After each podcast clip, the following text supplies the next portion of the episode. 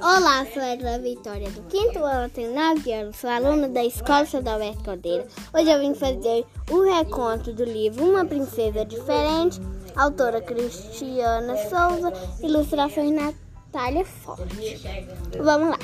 A história é de uma menininha que se chama Aninha. Ela é, nasceu numa noite bem escura. Ela tem os olhos grandes, parecido uma estrela bem brilhante.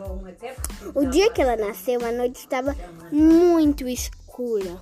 E ela nasceu negra, de cabelos encoracolados.